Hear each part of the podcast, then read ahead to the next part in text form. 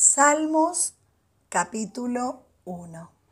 Bienaventurado el varón que no anduvo en consejo de malos, ni estuvo en camino de pecadores, ni se sentó en silla de burladores.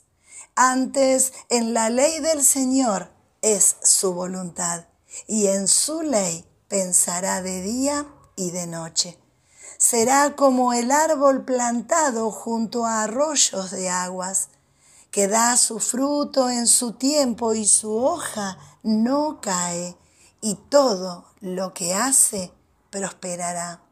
No así los malos, que son como el tamo que arrebata el viento. Por lo tanto, no se levantarán los malos en el juicio, ni los pecadores en la congregación de los justos porque el Señor conoce el camino de los justos y el camino de los malos se perderá.